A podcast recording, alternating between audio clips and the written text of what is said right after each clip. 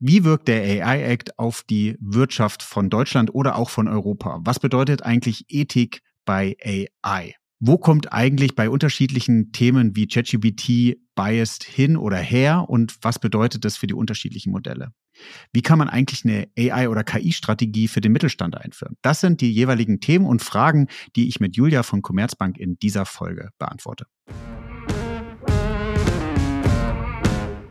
Neue Folgen jeden Freitag. In dieser digitalen Welt gibt es einen speziellen Faktor, der über Erfolg und Misserfolg entscheidet. Daten. Doch nur die wenigsten wissen sie für sich zu nutzen. Wer seine Kunden verstehen will, um ihnen das bieten zu können, was sie brauchen, kommt um ein professionelles Datenmanagement nicht herum.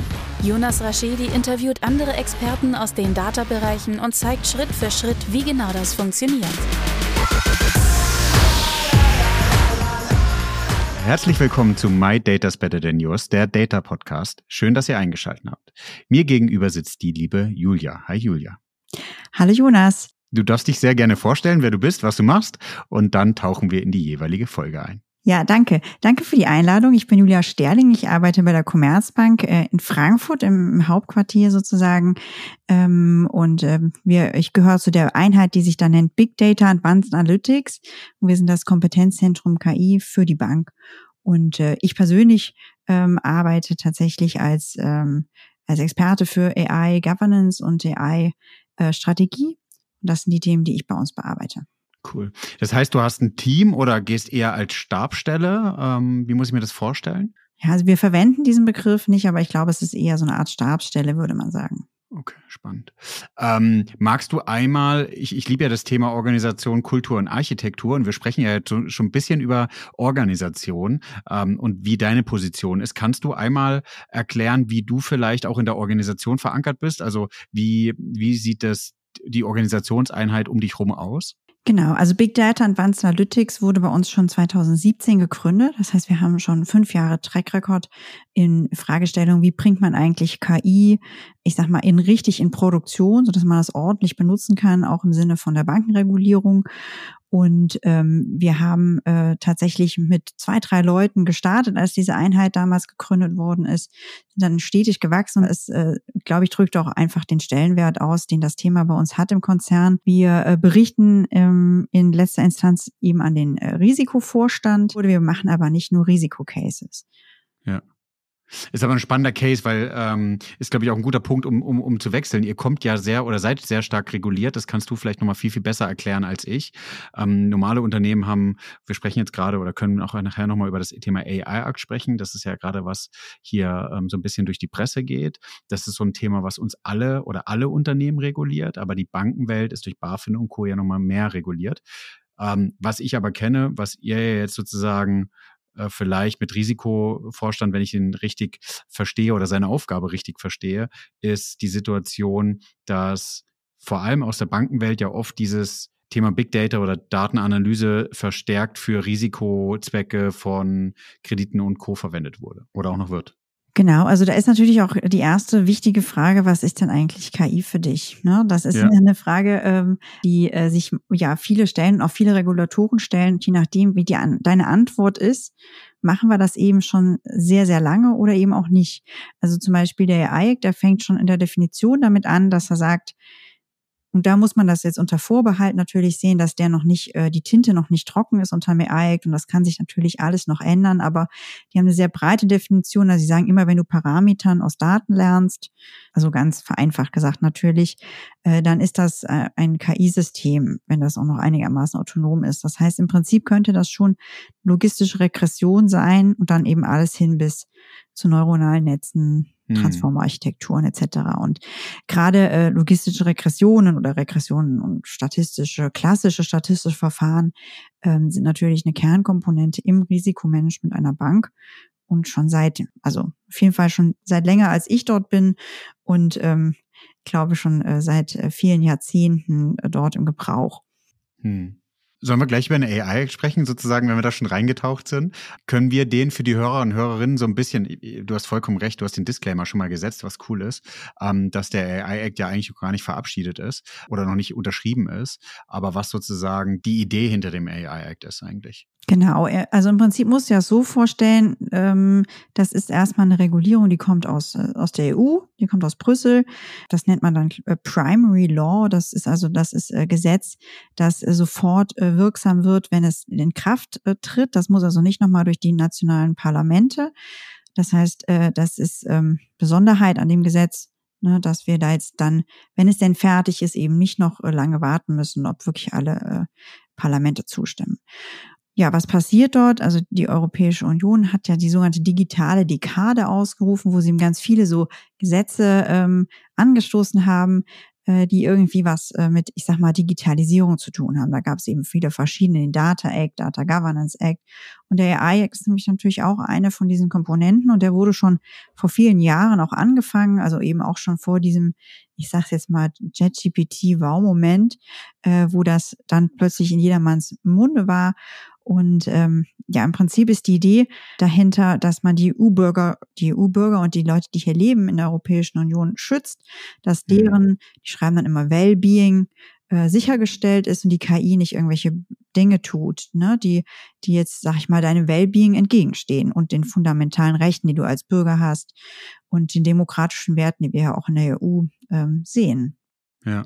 Und die, die Idee, wie es, wie es gemacht wird, ist ja, so wie ich den AI verstehe, ich merke, du bist mir da mit Wissen um, um, um Kilometer voraus, ist ja eigentlich ähm, der risikobasierte Ansatz zu sagen, okay, wie können wir eigentlich AI-Systeme, also Systeme, die von Anbietern auf den Markt gebracht werden, klassifizieren, um dann zu gewährleisten, wie du es gesagt hast, dass eigentlich das Wellbeing der Bürger ähm, sozusagen eingehalten wird.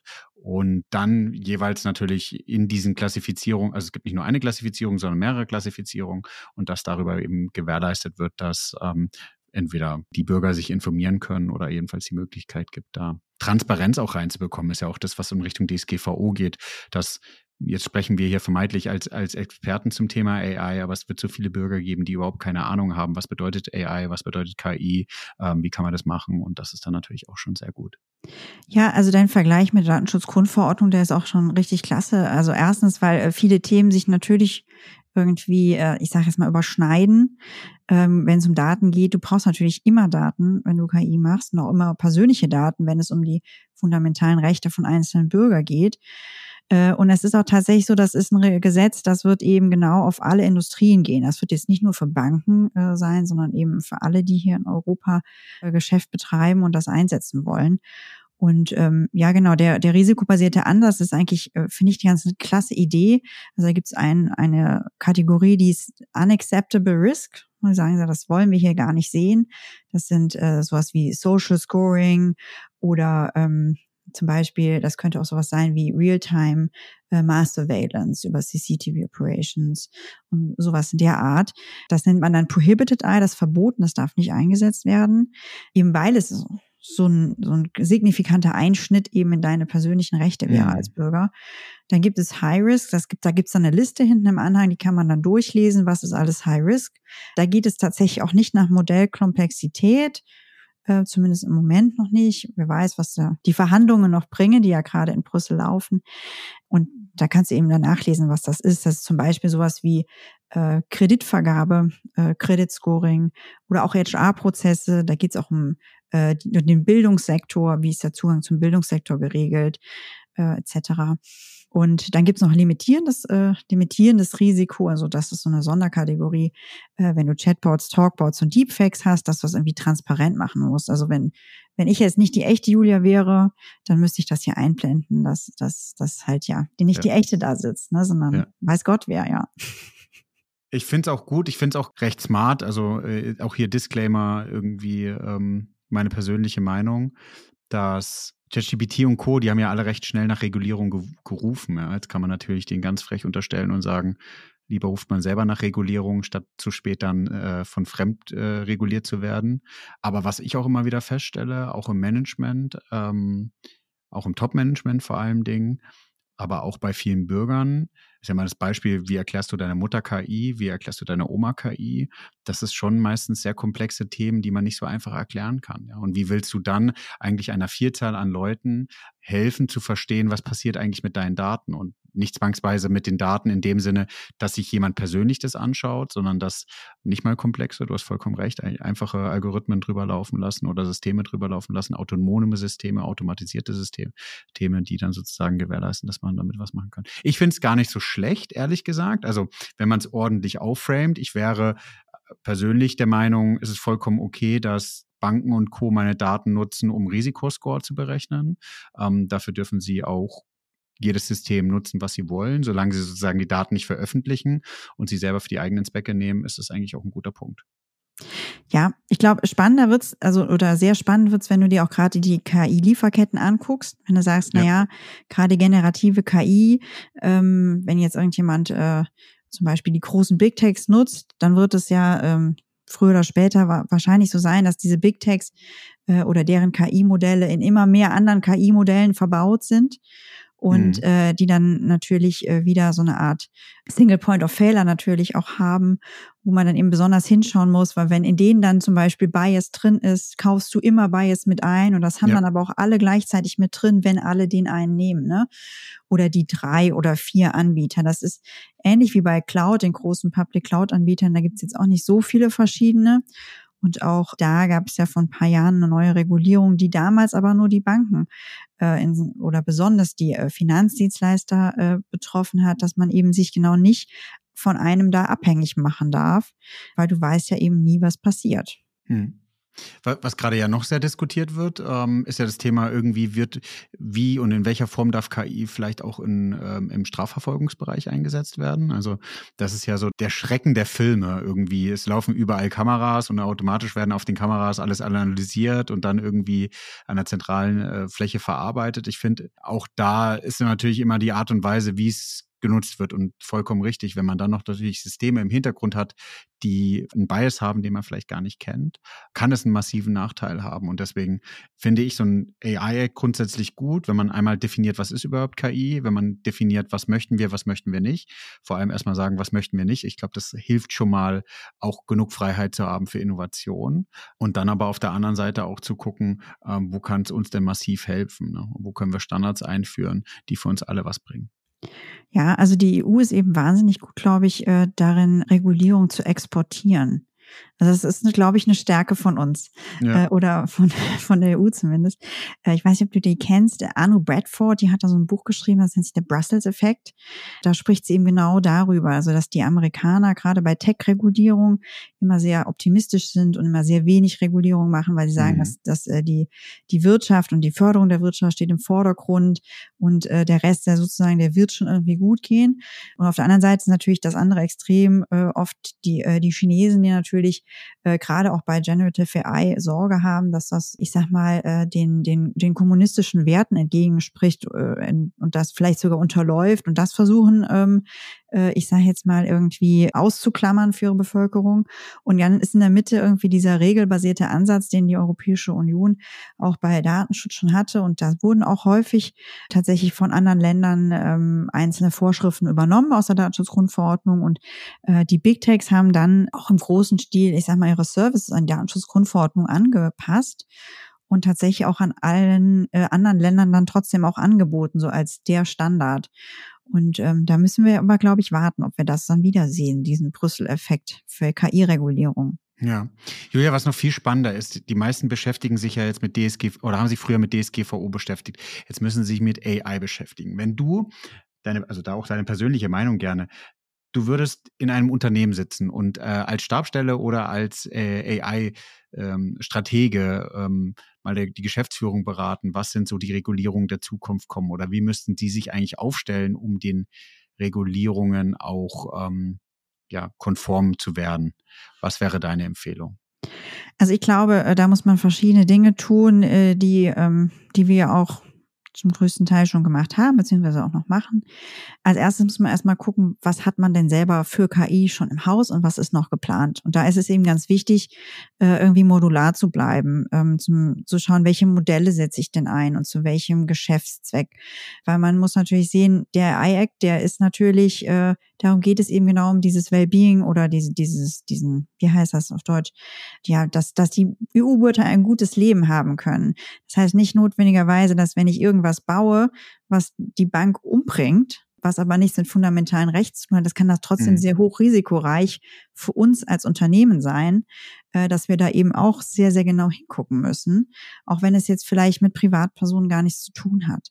Ähm, das heißt, man hat eben zwei, zwei Herzen oder zwei, zwei wichtige Ziele, die man verfolgen muss. A, man muss gucken, erfülle ich den AI-Act? Das ist natürlich äh, gewisses, der deckt ein gewisses Spektrum ab. Und was muss ich denn tun, damit ich als Company nach vorne komme, beziehungsweise auch nicht in ein ungemenschtes Risiko laufe, wenn ich äh, KI in Dingen einsetze, die vielleicht mit meinem eigentlich nichts zu tun haben und ich der Lage dann trotzdem nicht Herr werde. Da muss man natürlich erstmal gucken, was hat man, was will man noch und eben auf die Definition achten. Die werden, da bin ich jetzt nicht so optimistisch, dass die in, auf der ganzen Welt sehr gleich sein werden von KI. Da sehe ich das noch nicht momentan. Ähm, ich glaube, da wird es über Kurs oder lang immer verschiedene Definitionen von KI geben und da wird man eben gerade auch als großer Konzern ähm, sich immer die Frage stellen, was zählt denn jetzt bei denen zu KI, was zählt bei denen zu KI und das muss man dann abschichten können. Und von da mhm. ausgehend muss man eben anfangen, ich sag mal, Hausaufgaben zu machen. Jetzt also zu schauen, wo sind denn eigentlich was für Regulierung habe ich denn schon heute und was ist schon abgedeckt? Also zum Beispiel Credit Scoring hatten wir vorhin schon mal kurz ähm, angerissen. Das ist ein Hochrisikofall. Ist das jetzt was, was uns äh, sofort Herzschmerzen oder Schnappatmung in der Bankenindustrie beibringt, wenn wir das dort lesen? Eher nicht. Also das ist sowieso schon hochreguliert. Mhm. Äh, da gibt's auch gar nicht viel, was man da noch on top regulieren könnte. Da muss ich das so vorstellen, wir haben da ein Freelines of Defense Modell. Das heißt, der, der das Modell baut, ist die First Line, der, die Second Line of Defense ist Modell Validation. Die haben schon den unabhängigen Auftrag. Das heißt, die sind schon mal überhaupt schon personell und funktional getrennt. Dann haben wir noch internes Audit, die auch nochmal ganz genau gucken, was da passiert. Und als viertes kommt dann in der Bankenlandschaft gerade bei diesen, bei diesen, sag mal, hochregulierten Modellen natürlich auch noch die Bankenaufsicht. Also da wird, da bleibt kein Stein nicht umgedreht, glaube ich. Ja, deswegen fand ich so spannend, weil ihr seid ja eigentlich schon, äh, ihr seid ja schon ein bisschen regulierungsgeplagt. Das ist gar nicht negativ gemeint, aber vor drei oder vier Jahren habe ich mich mit ganz vielen Leuten unterhalten zum Thema DSGVO und die haben sich alle so schwer getan. Und jetzt sehe ich gerade, ist wie so beim Sommerschlussverkauf, ja, oder Winterschlussverkauf, wie viele Leute da so massiv gerade auf AI-Themen zurennen und die einfach alle am Wühltisch sich schnappen, mal ausprobieren und wirklich kaum sich um das Thema Regulierung. Das macht mir so ein bisschen Sorge, weil sie meistens nicht verstehen und sie glauben, dass eine gewisse Regulierung vielleicht auch Speed reduziert, fair, aber trotzdem muss man, wie du gesagt hast, so so die Grundsätze eigentlich verfolgen. Bleib dran. Ganz kurze Werbung eine kleine persönliche Bitte an dich, liebe Hörer und liebe Hörerin. Und zwar möchte ich meinen Podcast stetig verbessern und an eure Wünsche anpassen. Deswegen gibt es jetzt eine kleine Umfrage und zwar findest du den als ersten Link in den Show Notes. Da kannst du einige Fragen zu meinem Podcast beantworten und es würde mich extrem freuen, wenn du dir Zeit nimmst und wirklich alle Fragen einmal individuell ausfüllst. Vielen, vielen Dank. Jetzt geht's weiter. Werbung Ende. Ja, also der oberste Leitsatz, sage ich jetzt mal bei der ähm, bei der Bankenregulierung oder zumindest in dem Feld, in dem ich arbeite, ist ja eigentlich, du kannst Verantwortung nie auslagern, weil verantwortlich sind immer wir gegenüber unseren Kunden, gegenüber unseren Mitarbeitern, gegenüber dem, was wir da tun. Und deswegen finde ich auch gerade diese ganze Generative AI oder AI-Lieferketten-Diskussion so spannend. Ganz viele Leute haben eben ich sag mal, vor ein paar Monaten zum ersten Mal äh, gesehen, was KI alles kann. Ganz oft, weil wir das vorher besprochen haben, dann haben wir nicht so viele Leute vom Stuhl gerissen, weil das war sehr viel im Verborgenen, das war sehr viel, ich sag jetzt mal, Business People to Business People. Da haben wir dann Dinge ähm, automatisiert, die man, die man vielleicht in jedem Konzern so sehen könnte. Wir haben uns um zum Beispiel Geldwäsche, äh, Bekämpfung, Betrugsbekämpfung gekümmert oder um ähm, Sales- und Marketing-Themen, die wir voranbringen wollten. Aber dass jetzt das so in den Händen der, der Endnutzer sozusagen ist, so, so erlebbar, dass du dir Bilder selber generieren kannst, dass du dir Stimmen generieren kannst, ganze Videos oder natürlich auch ne, mit den ähm, üblichen verdächtigen Chatbot-Tools äh, ganze Reden schreiben kannst oder was auch immer du möchtest. Und das auch sehr gut ist. Und das ist, glaube ich, so der Aha-Moment, den viele hatten. Und natürlich kann ich jetzt einfach sagen, boah, das klappt im Privaten, das klappt super. Ich mache fünf Klicks und das geht. Das heißt aber noch nicht, dass ich mit den fünf Klicks, die eben sehr einfach sind, irgendwas äh, in der Regulatorik erfüllt habe, die nämlich genau darauf abzielt am Ende. Einmal äh, zu schauen, dass wir als Bank alles ordentlich tun und eben Verantwortung nicht auslagen können. Also wir können nicht sagen, naja, wir haben jetzt irgendwo sagen wir mal, Genitive AI eingekauft, da ist halt Bias drin. Ach, schade, da hat jetzt Männer Frauen diskriminiert, wussten wir nicht. Haben wir nicht gebaut, kennen wir alles nicht blöd. Ähm, ich, ich hab, ich hab darauf dazu, werden wir uns nicht zurückziehen können. Ne? Ja, ich habe ich hab eine lustige Story dazu. Äh, ich unterrichte Customer Insights an der DABW in Karlsruhe und habe den Daten zur Verfügung gestellt, damit die sozusagen, es gibt eine Portfolioprüfung, also Portfolio ist eine Präsentationsprüfung und ich habe halt ChatGPT gefragt, dass sie eine Beispieldatei generieren muss. ChatGPT hat eine Beispieldatei generiert. In jedem der vier Dateien ist mein Stand, haben alle Frauen mehr Gehalt als die Männer. Ist eigentlich auch cool biased. Also so ein bisschen, äh, ich hätte jetzt gedacht gehabt, ist mir im Nachhinein eigentlich eingefallen, als die Dateien erstellt wurden, dass da vielleicht schon Bias drin ist und dass ich das gar nicht überprüft habe. Aber es war wirklich sozusagen dann durch die Bank weg und die Studenten fanden es, glaube ich, auch ein bisschen äh, lustig, weil in der Präsentation hieß es dann äh, Gender Gap, aber diesmal in der richtigen Form, ähm, haben die Frauen alle mehr verdient gehabt. Aber ist richtig. Also das siehst du auch nicht und du merkst, wirst es höchstwahrscheinlich an vielen Stellen dann auch viel zu spät miegen. Und jetzt ist es ja nur eine äh, Spitze des Eisbergs und total plumpes Beispiel. Aber wenn du das natürlich dann auf Scoring-Modelle anwendest und auf Entscheidungen, die komplexer sind, wie jetzt eine Präsentation zu erstellen auf Basis von simplen Daten, dann wird dir eigentlich viel zu spät erst klar, ob dabei es drin war und in welcher Form. Ja, also da gab es auch eine ganz eindrucksvolle äh, kleine Studie neulich. Äh, da haben die mit, ähm, ich glaube, ähm, ja, einem von den großen Genitive ähm, äh, Bildgenerierungstools äh, gearbeitet und äh, Berufe gemacht. Mach mir ein äh, buntes Foto von, von Doktoren, von Tellerwäschern etc. Und äh, da kann man eben bei allen Berufsgruppen, also die haben mit hohem Einkommen und niedrigem Einkommen, kann es bei allen einfach verglichen mit den echten realen US-Zahlen von den Behörden, die sie dort hatten und verglichen haben, bei allen ein Gender Gap. Also sowohl bei den Doktoren, da gab es irgendwie 39 Prozent weniger Frauen, die gezeigt wurden. Also es konnten die auch tatsächlich zeigen, nicht nur Männer, Frauen, sondern auch mit Hautfarbe und so weiter. Und wenn du dann überlegst, das sind ja diese sogenannten Foundation-Modelle, äh, die dann eben für vieles benutzt wird und die dann in der Lieferkette immer weiter benutzt werden, dann wird der Bias am Ende immer schlimmer, wenn die alle aufeinander aufbauen und alle aufeinander trainieren. Und dann kommst du zu so spannenden Fragen, was ist denn eigentlich fair? Ist es fair, wenn ich jetzt sage, Doktoren müssen irgendwie genauso viele Doktoren Frau und Mann sein wie im echten Leben. Sind ja nicht 50-50. Oder wäre doch 50-50 irgendwie fair, weil Fairness ist ganz oft Gleichheit bei uns. Also man ist ganz schnell bei den wichtigen, spannenden und auch philosophischen Fragen des Lebens angekommen, ja. die man gar nicht so schwarz-weiß beantworten kann. Ja, ähm, was ja nochmal so Themen sind, über die wir auch nochmal sprechen können, wo geht eigentlich die Reise hin? Ja? So, so Themen wie globale Harmonisierung, wenn, wenn KI plötzlich über Grenzen hinweg geht, wie schaffen wir eigentlich international dann auch gleich Regulierung zu machen?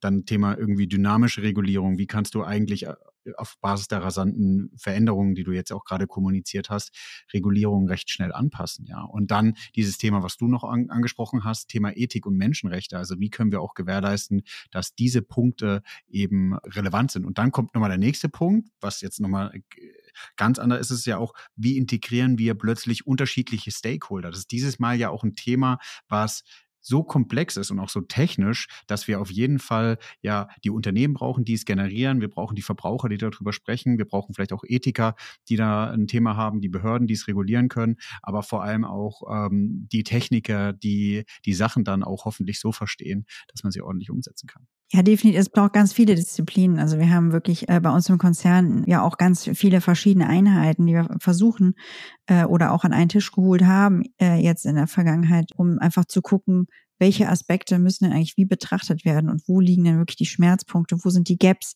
und auch da haben wir nämlich dann äh, geguckt, was ist eigentlich, ich sag mal, von den, von den internen Vorbereitungen, die natürlich treffen äh, müssen. Und da ist, muss man auch dazu sagen, da gibt's auch noch eine zusätzliche Bankenregulierung, die äh, jetzt auch den Begriff KI aufgenommen hat, die früher gelten wird für uns als der IAC, die MRIS, die hat das jetzt aufgenommen, wo eben jetzt tatsächlich auch dann, ich sag mal, schon die erste rechtsverbindliche Grundlage für zum Beispiel Prüfungen oder ja, ich sag mal, eine gewisse Governance haben.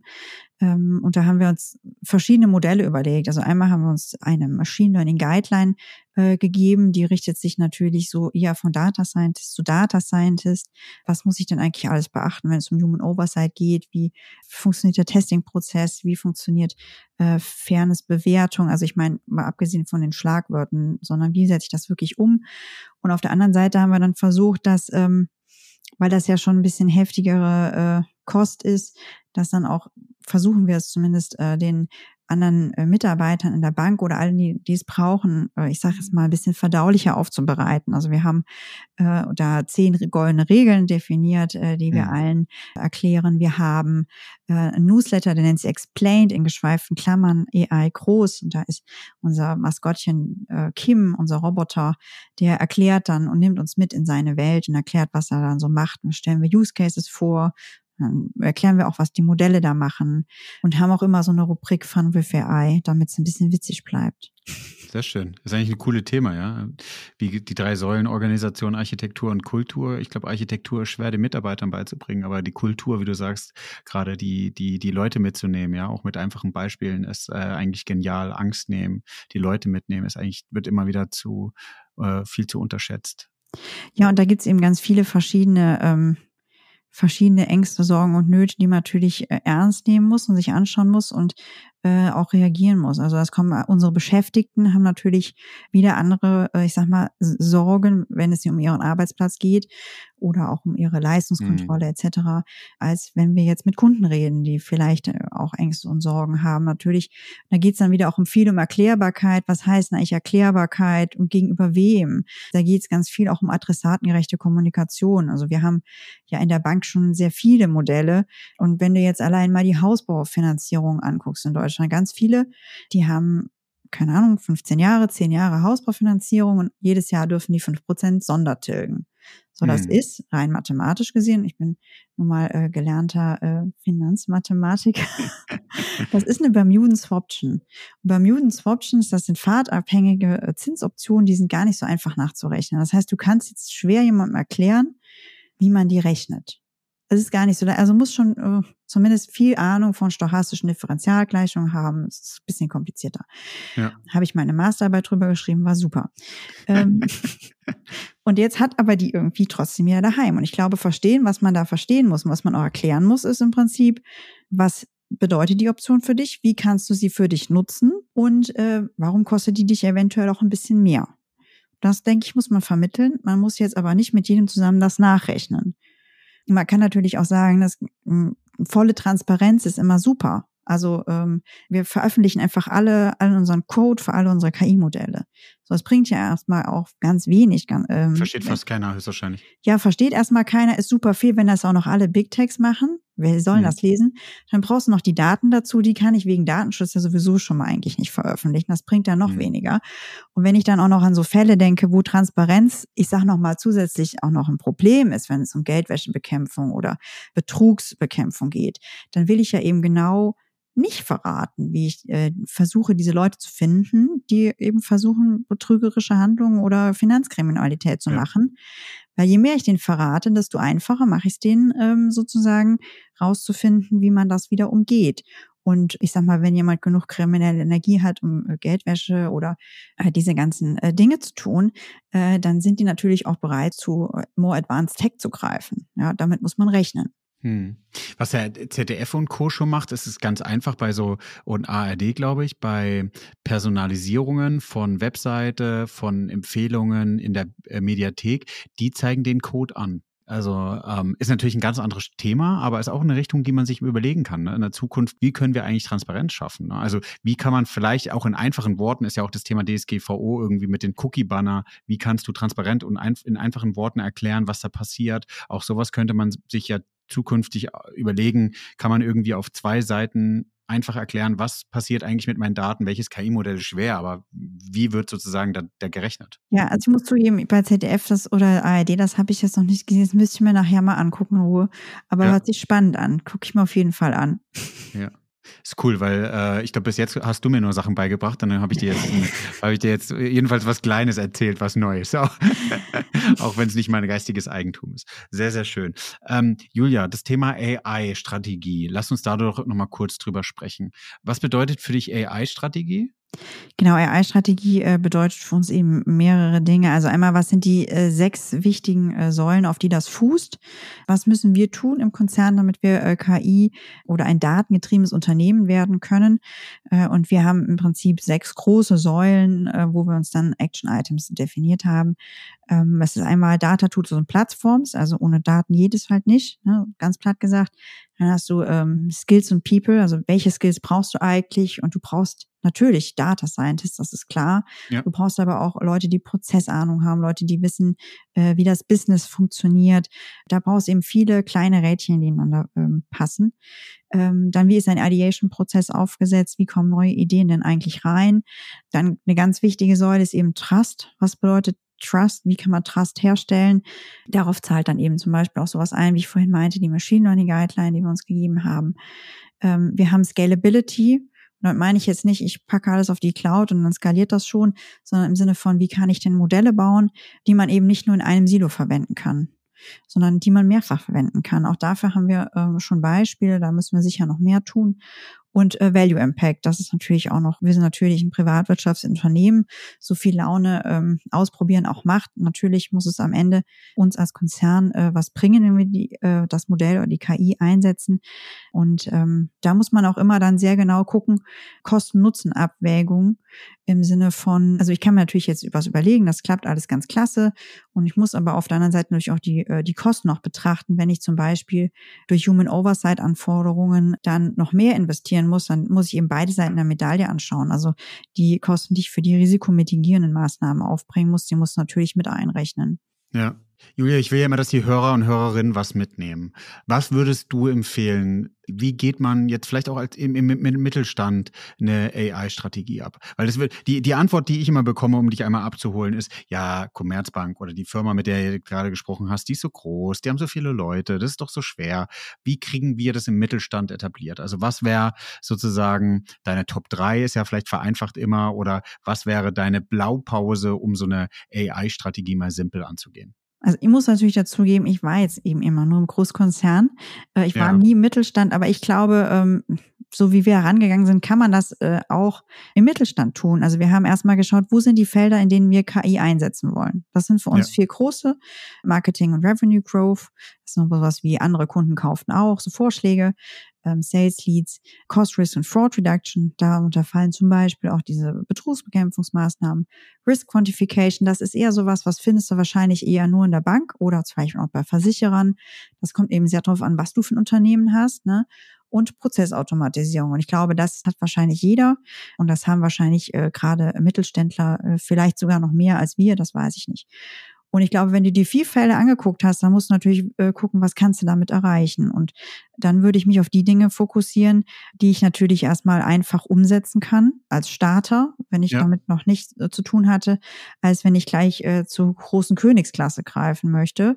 Kann man natürlich machen, der Weg ist aber vielleicht etwas härter. Ja, finde ich ein guter Punkt, Julia, weil genau so würde ich vorgehen und ich versuche ja jetzt, ähm, wir, wir dürfen ja gerade bei ähm, das Data Institut gründen, wo wir so eine Boutique-Beratung für, für Data sind. Und äh, da bin ich äh, der, der Founder. Und wir versuchen gerade ein Modell zu entwickeln oder nutzen das Modell, wo stell dir einen Pfeil vor, die Spitze ist das Business Value und ähm, dann läuft sozusagen eher ein umgedrehtes E weg, wo es einmal Organisation, Architektur und Kultur ist. Und das ist ja genau der Punkt, wie du es jetzt gerade beschrieben hast, verstehe ich.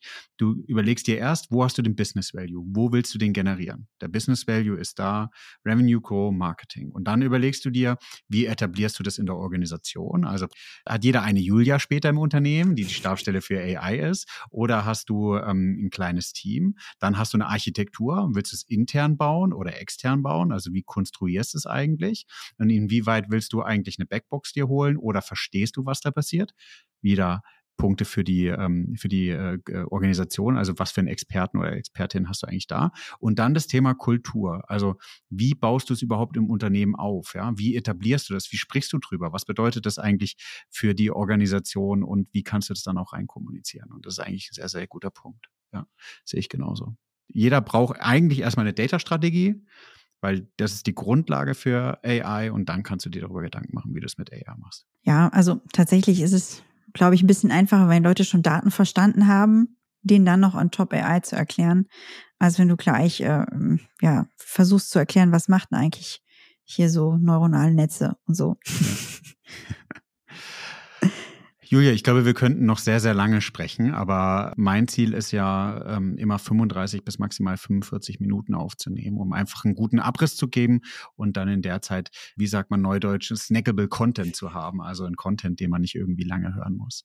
Von ähm, daher würde ich jetzt sagen, bevor die Hörer jetzt einmal noch den Podcast irgendwie auf Apple Podcast oder auf Spotify bewerten und abonnieren, dass du einmal die zwei typischen Fragen von My Data is Better Than Yours beantworten, nämlich ähm, was machst du privat mit Daten und welchen Filmtitel würdest du jetzt in diesem Fall nicht Data, sondern deinem AI-Game bei der Commerzbank?